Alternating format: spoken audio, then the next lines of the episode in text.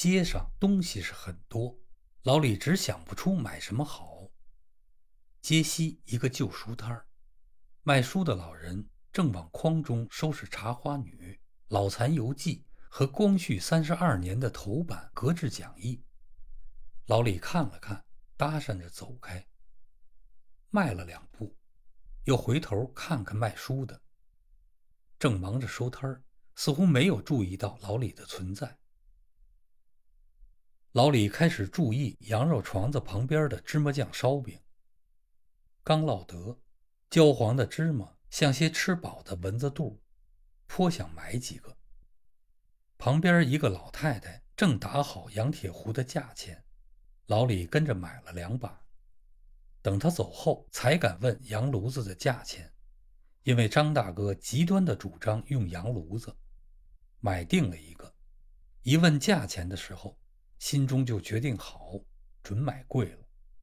买好之后又决定好，告诉张大哥的时候少说两块钱，他还能说贵吗？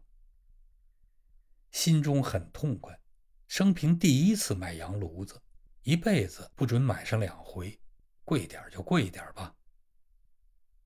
说好炉子和铁管次日一早送去，然后提着水壶，茫然不知到哪里去好。到底给孩子们买什么吃呢？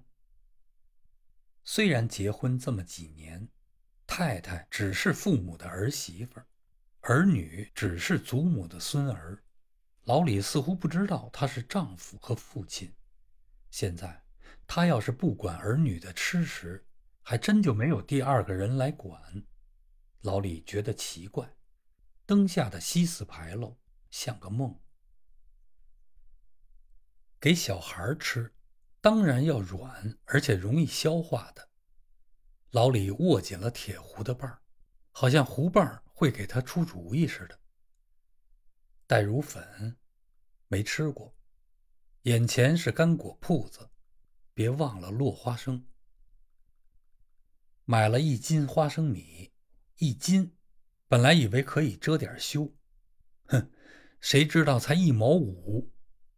没法出了，再有这么些只电灯的铺子，只花一毛五。又买了两个蜜饯海棠，开始往回走，到胡同口似乎有点不得劲儿。花生米、海棠大概和晚饭不是一回事儿。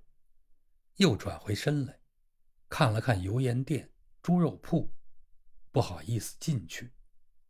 可是日久天长，将来总得进去。于是更觉得今天不应当进去，心里说：“你进去，你就是张大哥第二。可是不进去，又是什么第二呢？”又看见了烧饼，买了二十个。羊肉白菜馅包子也刚出屉，在灯光下白的像些瓷的，买了一屉。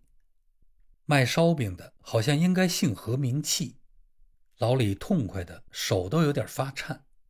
世界还没到末日，拿出一块钱，唯恐人家嫌找钱麻烦，一点儿也没有，客客气气的找来铜子儿与钱票两样，还用报纸给包好，还说两掺儿花着方便。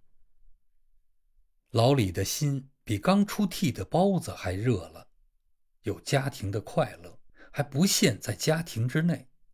家庭是快乐的无线广播电台，由此发出一切快乐的音乐与消息，由北平一直传到南美洲。